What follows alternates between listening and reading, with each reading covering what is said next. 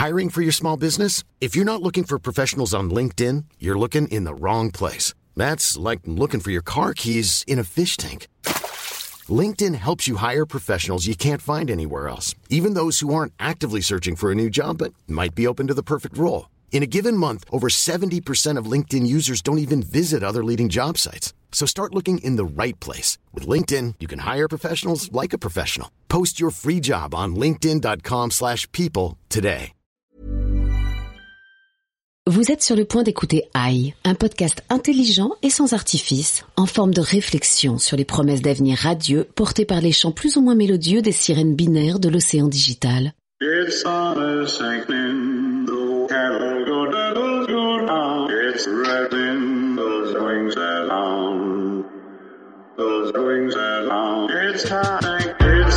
Bonjour, je suis Vincent Malone et si vous m'entendez, c'est que vous avez le bon goût d'écouter AI, un podcast haut de gamme avec sur la mezzanine du poste général nos experts 3 étoiles, Sébastien Oudus, stratège de BETC Digital, Bonjour Vincent. et Félix Barès, journaliste en colère. Bonjour. Et avec eux, cerise sur le podcast, un invité prestigieux, Jules Béguery, cofondateur en charge de l'industrialisation de Bilberry. Bonjour. Le sujet du jour étant L'IA est dans le pré. Planter, irriguer, cultiver et bien sûr récolter. Toutes les étapes classiques de l'agriculture peuvent bénéficier des apports de l'intelligence artificielle. Envoyez la pub. Aujourd'hui, vous avez le pouvoir de changer votre vie grâce à Technoplus. Technoplus libère les agriculteurs des tâches répétitives et pénibles tout en garantissant de meilleurs revenus. Ouf Fini le stress de la météo Et les journées en tracteur Oui Plus besoin de courir après les moutons Ah. Avec ses drones et ses capteurs, Technoplus vous dit où et quand et quoi planter. Et bien sûr, quand récolter. Ça fait bip bip et ça, ça veut dire que mes melons sont mûrs. Les robots Technoplus cueillent et emballent vos fruits. Ça fait juste bip bip et hop, c'est parti. Dormez tranquille, Technoplus vous envoie des SMS en cas de vélage, d'arrivée de nuisibles, identifie les mauvaises herbes pour les détruire sans polluer. Et je reçois même la fixation des prix en fonction du marché. Technoplus optimise tous vos champs jusqu'à 60%. C'est prouvé. Voulez-vous en savoir plus? Alors, Sébastien, ce que nous venons d'entendre est-il crédible Alors, c'est pas très sympa Pecno Plus, déjà. Maintenant, on parle d'agritech ou de smart agri pour ce secteur qui est en train de se développer, qui touche à l'intelligence artificielle et les apports qu'elle peut avoir sur l'agriculture. C'est un secteur qui valait déjà 520 millions d'euros en 2017 et dont on estime qu'il pourrait atteindre 800 millions de dollars collectés en 2020. Donc en fait, c'est un gros secteur qui se développe et ça se développe comment? Un peu comme à chaque fois qu'on parle d'intelligence artificielle, c'est-à-dire que l'intelligence artificielle, elle permet d'éviter toutes les tâches répétitives, un peu éreintantes du quotidien optimiser les semis, mieux comprendre les moments où il faut euh, arroser, hydrater les semis, etc. et planifier à plus long terme les cultures, voire les élevages. Très bien. Et est-ce qu'on a des exemples? Tout à fait, Vincent. J'ai un exemple qui vient de chez Microsoft. Microsoft qu'on n'associe pas spontanément à Technoplus ou à l'agriculture qui souhaite rendre l'agriculture de précision accessible à tous, y compris aux individus qui travaillent dans des régions défavorisées. Alors qu'est-ce qu'ils font? En fait, ce qui est très compliqué dans les régions défavorisées, c'est l'absence de connexion Wi-Fi ou de réseau 4G qui rend caduque l'installation de capteurs. Donc pour remédier à ce problème, Microsoft emploie des fréquences radio non utilisées pour transmettre des données concernant par exemple l'humidité ou le pH des sols ou encore les prévisions météorologiques. Et le dispositif est alimenté à l'énergie solaire et les données récoltées sont ensuite traitées à l'aide d'algorithmes d'intelligence artificielle qui fournissent des recommandations sur la manière de, évidemment, d'hydrater les sols, etc. Bien, merci Sébastien. Yeah. Comme je vous le disais au début de cette émission, nous avons un invité, Jules Béguery. Nous lui redisons bonjour. Bonjour Jules. Bonjour Jules. Bonjour à tous. Alors première question, qu'est-ce que Bilberry? Alors Bilberry propose euh, un système de caméras embarquées pour les pulvérisateurs agricoles qui permet de réduire de 80% environ les quantités d'herbicides appliqués en grande culture. Et alors comment ça fonctionne? Alors on installe un système de caméras embarquées sur le pulvérisateur le long de la rampe qui permet de scanner le champ au fur et à mesure que le pulvérisateur avance. Et avec les technologies d'intelligence artificielle, on traite les images en temps réel et on est capable de discerner une culture et une mauvaise herbe. Et en fait, ça, ça a énormément de valeur parce que au-delà de permettre une réduction de produits, on peut aussi déterminer quelle plante est présente et donc mieux choisir les produits appliqués, ouvrir la possibilité d'utiliser certains produits qui n'étaient pas rentables jusqu'à présent. Et en fait, on élargit l'éventail d'outils pour l'agriculteur. Bilberry installe des caméras qui permettent de voir bah, où on pulvérise. Alors ouais, il y a principalement quatre choses que ces machines peuvent pulvériser. Des engrais sous forme liquide, des herbicides pour tuer les mauvaises herbes, des insecticides pour les insectes et des fongicides pour les maladies. Et derrière ces caméras, vous avez créé des systèmes qui permettent de trier ce que les caméras voient pour dire faut pulvériser ici ou pas là, etc. C'est ça? Voilà, c'est ça. Les caméras regardent quelques mètres euh, devant la rampe. Ça aurait été marrant qu'ils regardent derrière. Oh, c'est trop tard, mais dis donc, t'as Vous rigolez, mais au début, c'est ce qu'on faisait pour proposer de la cartographie. Bon, après, on a changé parce que grâce à l'IA, on pouvait faire beaucoup plus. Donc, euh, Ça veut dire que vos caméras sont pas simplement des caméras embarquées, c'est des caméras avec un contrôle des jets du pulvérisateur, parce que sinon ça servira à rien. Oui, on a un lien qui me permet de communiquer avec la machine et avec le contrôleur des buses de la machine, de façon à dire bon bah voilà, comme cette caméra a détecté une plante à cet endroit-là, on sait que ça correspond à cette buse, donc on va l'ouvrir juste le temps de couvrir la plante de produit et après on la referme. Maintenant, euh, avec les nouvelles technologies de buse, ils sont capables de contrôler vraiment chaque buse individuellement. C'est un enfer. Il y a combien de buses à contrôler en même temps Euh, Presque 200, je crois. Sur les plus grosses machines, ça fait à peu près 200. Alors, beaucoup 200 de doigts. Ça, ouais, c'est un, un automate qui contrôle les ordres d'ouverture pour les buses. Est-ce que c'est une technologie très compliquée et très coûteuse à mettre en place? Oui, c'est cher et ça demande beaucoup de moyens, notamment en termes de préparation de ces algorithmes. Il y a toute une phase d'acquisition de données, de traitement des données, d'analyse, etc., qui est absolument nécessaire pour euh, faire fonctionner l'intelligence artificielle. Et ça, ça coûte encore assez cher. Je me permets de rebondir. Du coup, concrètement, on reconnaît une mauvaise herbe comment? Et alors, comment ça marche? On acquiert un jeu d'images sur lequel on va venir annoter, donc c'est-à-dire euh, reconnaître la mauvaise herbe du reste de la culture. Et euh, ce jeu de données, on va ensuite le donner à l'intelligence artificielle pour qu'elle s'entraîne dessus. Et c'est elle-même qui va déterminer les critères qui vont faire que par la suite, quand on lui donnera une autre image avec une mauvaise herbe, elle saura dire bon bah voilà j'ai retrouvé tel ou tel critère. Je pense qu'à 90 ou 95%, c'est par exemple un chardon présent dans, dans de la betterave, pour donner un exemple. Et euh, en fonction du seuil de probabilité, on peut dire qu'elle est plus ou moins sûre qu'elle a trouvé euh, la bonne plante. Vous avez tout de suite réussi à trouver le moyen d'apprendre ça à une machine ou ça a été par exemple difficile au début de lui faire reconnaître une mauvaise herbe d'une bonne herbe? Est-ce qu'il a fallu travailler sur comment lui faire reconnaître ça? Alors oui, parce que il y a beaucoup de similitudes entre certaines mauvaises herbes avec d'autres plantes et une chose qu'on n'avait pas bien euh, cernée au départ, mais qui euh, nous est revenue en pleine face assez rapidement, notamment quand on est parti en Australie, c'est l'impact de l'environnement dans lequel euh, on évolue. L'environnement, par exemple, c'est la couleur du sol. Typiquement en Australie, euh, ils ont des sols beaucoup plus orangés que euh, ce qu'on peut avoir en France, et ça, ça joue sur le résultat de la détection exactement. On est obligé en permanence de rajouter de nouvelles images pour rendre le système euh, beaucoup plus robuste. Vous parlez de technologies qui sont encore chères à développer. Euh, vous nous parlez d'Australie. En fait, j'en déduis que Bilberry s'adresse avant tout à des agriculteurs ou des exploitants agricoles qui ont des très grandes exploitations, en fait. Oui, parce que le retour sur investissement, quand ils achètent une machine, est une chose clé pour eux. Et aujourd'hui, le prix de notre solution est à un tel niveau que seuls les gros fermiers euh, qu'on peut retrouver en Australie sont capables de s'offrir ce genre de choses. Après, nous, on est en train de travailler comme en parallèle à optimiser euh, ces coûts, à les réduire fortement pour ensuite pouvoir proposer un système plus abordable à d'autres marchés et notamment revenir sur le marché euh, ouest européen. Mais c'est beaucoup plus compliqué l'agriculture en France qu'en Australie. En termes de mode de culture, l'Australie est sur des choses beaucoup plus simples pour diverses raisons. Ils font que des moutons. Ils font beaucoup de moutons. Mais beaucoup plus simple. C'est carré. C'est-à-dire c'est- Alors, il n'y a pas de pente, c'est tout droit. En fait, ils, euh, déjà, les conditions climatiques chez eux sont beaucoup plus dures que les nôtres. Typiquement, eux, le travail du sol, ils ne peuvent pas. Ils ne peuvent pas labourer leurs champs parce que c'est tellement sec que avec la chaleur et le vent, d'une part, ils perdent toute l'humidité du sol et euh, le vent euh, balaye les bonnes terres pour les mettre, euh, je sais pas où. Donc après, ils se retrouvent avec des champs de cailloux. Donc ils sont, enfin, ils, ils ne peuvent pas déjà traiter les mauvaises herbes mécaniquement.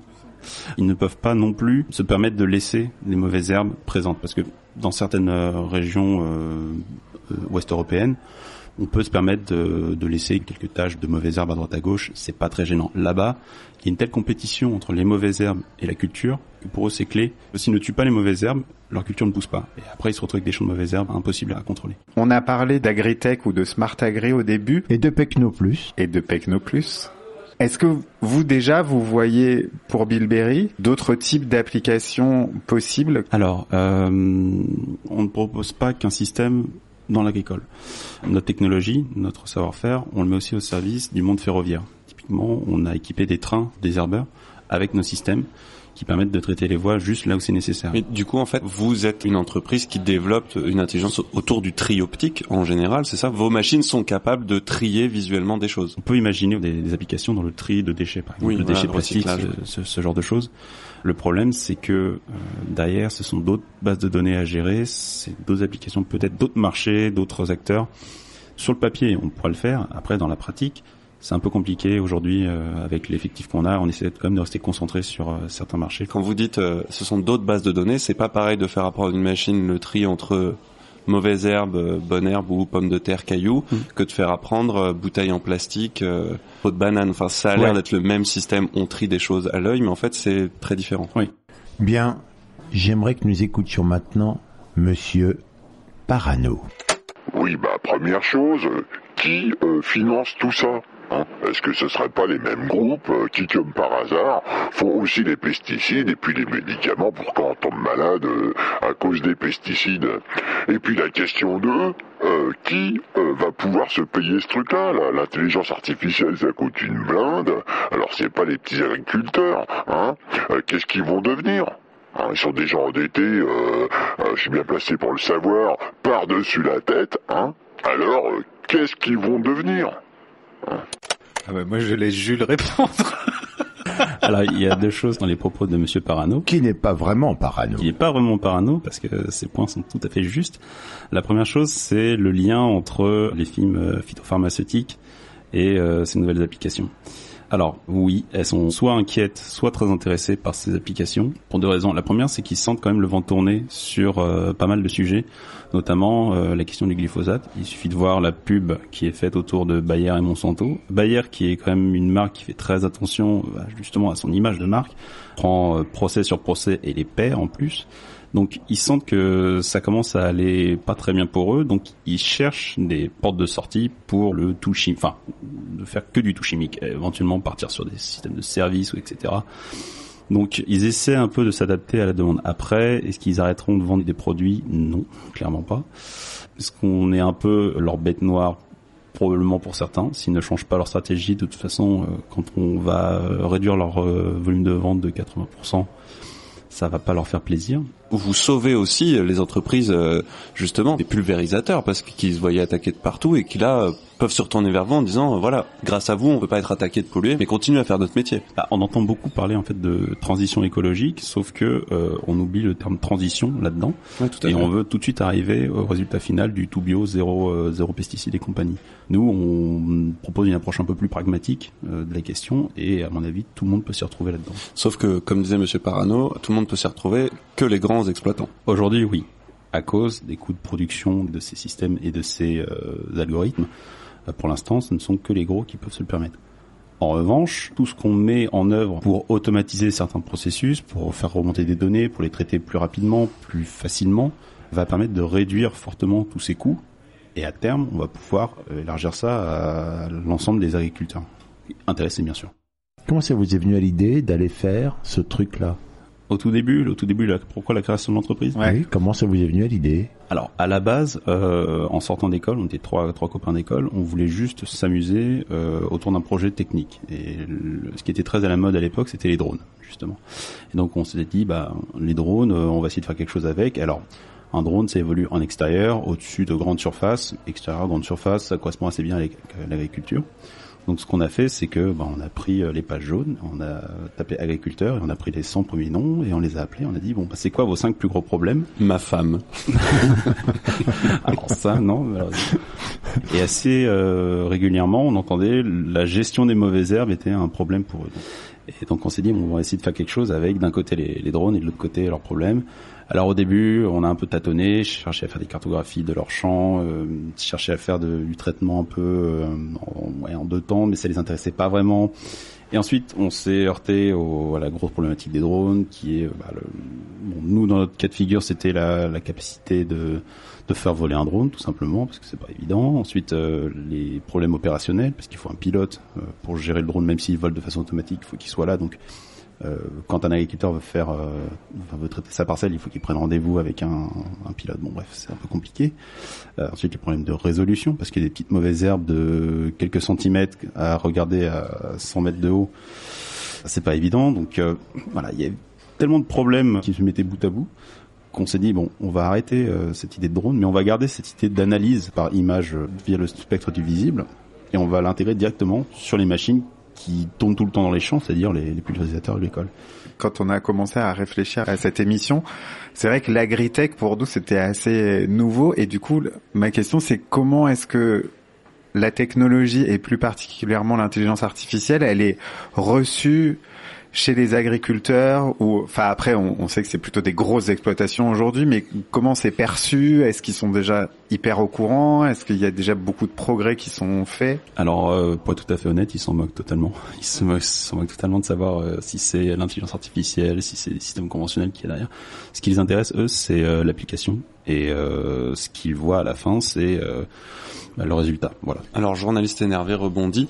Euh, du coup, on est d'accord que ce qui intéresse les agriculteurs, encore une fois, c'est combien ça va me rapporter plutôt que est-ce que ça sauve la planète. Oui, oui pour l'instant, c'est ils gèrent une entreprise, donc c'est ce qui les motive le plus. Mais l'argument marketing, c'est quand même on aide à sauver la planète. Ça fait partie du marketing. Après, c'est pas central dans notre approche. Nous, on essaie juste de dire, écoutez, il y a un système qui n'est absolument pas logique, qui consiste à m'envoyer un produit pour traiter une plante là où elle n'est pas. C'est complètement débile. Donc faisons les choses dans l'ordre, mettons le produit juste sur la plante, et après, euh, si ça fait des économies, euh, super, si ça aide à, à l'écologie, encore mieux. On aura des produits plus sains dans nos assiettes, et c'est ce qui intéresse tout le monde à la fin. Nous enchaînons avec Félix toujours, notre journaliste en colère, qui pour une fois ne nous fait pas un historique. Non, il part plutôt dans L'histoire passionnante et palpitante du conservatoire de la tomate. En fait, vous commencez à me connaître, j'ai l'esprit de contradiction. Donc, puisqu'on parle d'une intelligence artificielle qui fait la guerre aux mauvaises herbes, je suis parti en quête d'une intelligence humaine qui en est plutôt amoureuse. Et j'ai trouvé Pascal, Pascal Pot, planqué un peu au sud du Larzac. Son CV tient en une ligne, il claque la porte de l'école à 7 ans pour mettre les mains dans la terre au service d'un papa agriculteur. Donc il est avide de culture et il est fasciné par tout ce qui pousse. Et il observe notamment les mauvaises herbes. Elles sont partout, résistantes, elles tiennent tête à l'homme et aux conditions climatiques. Alors bizarrement, Pascal ne veut pas les combattre, mais il veut percer leurs secrets. Et peut-être que les herbes qu'on appelle mauvaises sont celles dont on ne s'est jamais vraiment occupé. Qu'on a laissé se démerder toutes seules. Et parce qu'elles se sont démerdées toutes seules, elles ont appris à survivre, à grandir, à se développer, quoi qu'il arrive. Pascal tient son idée. Transformer nos bonnes plantes en mauvaises herbes. Bref. Il largue ses tomates dans la terre sèche, puis les laisse galérer, sans eau, jamais, sans aucune aide, sans traitement, rien, que dalle, nada. Et le miracle s'accomplit. Ça pousse, ça pousse même très bien. Le conservatoire de la tomate est né. Car Pascal est convaincu que ces tomates qui en ont chié pour sortir de terre ont transmis cette connaissance de la galère à leurs graines, fabriquant ainsi des variétés résistantes qu'il vend partout dans le monde, là où les agriculteurs galèrent jusqu'à maintenant à cultiver des semences classiques. Ces graines seraient une solution potentielle au changement climatique et à l'appauvrissement des sols, une solution à la pollution des engrais et des pesticides. Les scientifiques s'y intéressent très sérieusement. Et Pascal démontre surtout une chose. Dans tous les domaines, et même en agriculture, l'intelligence humaine peut toujours choisir de faire l'amour, pas la guerre. Bravo Greta. Alors Pascal Pot est un agriculteur euh, depuis 7 ans, fils d'agriculteur qui vit dans le Larzac. Vous imaginez le type d'agriculteur qui vit dans le Larzac, vous avez effectivement raison. Pascal considère qu'il faut apprendre aux plantes à se démerder et parce qu'on les surprotège en les arrosant, en les aidant avec des pesticides, en fait, on leur apprend rien. On leur apprend à être euh, dépendantes de la main de l'homme. Un peu comme des enfants gâtés. Exactement, un peu comme les antibiotiques surtout. Il estime qu'en mettant une graine dans la terre, la graine est tout à fait capable de se démerder, à apprendre des conditions qui l'entourent, et que non seulement elles apprennent, mais qu'elles apprennent à leurs graines, à leur tour, à se développer ainsi. Et donc il a créé des semences qui sont réputées et qui se vendent, et c'est comme ça qu'il gagne son argent. Alors évidemment, lui ne veut pas entendre du tout parler de pesticides. Euh, il considère que c'est une hérésie de traiter et même d'arroser les plantes. Donc c'est juste pour montrer qu'il y a des, voilà des tentatives pour faire sans. Jules, qu'est-ce que vous pensez de ce genre de tentative? Je pense que c'est tout à fait faisable probablement dans le cas de, ce monsieur. Peut-être qu'il a, y a des terres qui se prêtent euh, très bien à ce, ce genre de pratique. Après, si on est capable de trouver un substitut aux produits chimiques de synthèse, peut-être que Monsieur Pot serait partant pour euh, ce genre de choses. Pense à des technologies de traitement par laser ou par euh, courant électrique, ce genre de choses un peu innovantes. Oui, parce qu'en fait, votre système, il pourrait aussi être adapté à une machine qui arracherait les mauvaises herbes, qui, Ouais, avec des caméras qui verraient euh, juste la mauvaise Ah herbe oui, arrachée. nous, on n'est pas sur le mode d'action, on est sur le mode de détection et de reconnaissance. Donc, d'ailleurs, on peut imaginer, bah, notamment ce qu'on fait dans le tri optique de pommes de terre. Il n'y a pas de buse de pulvérisation derrière, ce sont des doigts mécaniques qui font le tri. Pour finir, en beauté, comment voyez-vous les uns et les autres l'avenir de l'agriculture avec ces systèmes Bah moi pour une fois j'ai envie d'être positif et de me dire euh, comme Jules nous l'a montré que l'intelligence artificielle va pouvoir s'appliquer à d'autres choses que les pesticides en fait mais juste à rendre la- l'agriculture plus efficace toujours dans l'esprit de préserver la nature et que c'est vraiment euh, quelque chose qui va permettre de soulager l'agriculteur de travail pénible. Donc tu n'es pas en colère. Non, parce que Jules m'a convaincu, parce que vraiment son système n'est pas lié aux pesticides en réalité. C'est lié à une détection qui en fait va être au service de ce que l'agriculteur décide de faire. C'est un nouvel outil qui en appelle d'autres derrière. Donc, maintenant, il n'y a plus qu'à attendre l'imagination des experts du milieu pour euh, venir trouver de nouvelles applications, des choses qui étaient peut-être mises au- dans un tiroir parce que c'était pas rentable jusqu'à présent. On peut les ressortir parce qu'avec ces technologies de détection, on peut avoir euh, de nouveaux modes d'action. Et en fait, pour être tout à fait honnête, on a déterré des brevets qui ont plus de 30 ans sur ces applications-là, sur ces applications de pulvérisation localisée. Sauf que c'est resté à l'état de brevet à cause des technologies qui n'étaient pas assez performantes jusqu'à présent. Une toute dernière question avant de nous quitter. Qu'est-ce qui définit une mauvaise herbe? Euh, alors, la définition qu'on a, c'est une plante dont on n'a pas encore trouvé l'utilité. C'est triste. Ça. On est un peu tous des mauvaises C'est herbes assez ici. C'est assez triste à dire, mais oui. Me parle pour toi. Eh ben écoutez, merci Jules. Au Merci à revoir. vous. Merci. Félix. Merci. Au revoir. Et merci Sébastien. Et à très bientôt. Bye. Voulez-vous en savoir plus? It's summer sinking, the cattle go down. It's rattling those wings along,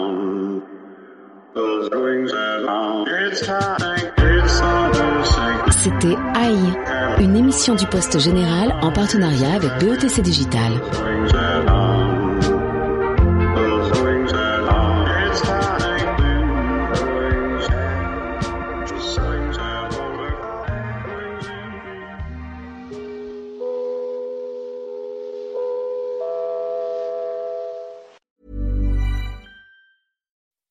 When you make decisions for your company, you look for the no-brainers. If you have a lot of mailing to do, stamps.com is the ultimate no-brainer. Use the stamps.com mobile app to mail everything you need to keep your business running with up to 89% off USPS and UPS. Make the same no-brainer decision as over 1 million other businesses with stamps.com. Use code PROGRAM for a special offer. That's stamps.com, code PROGRAM.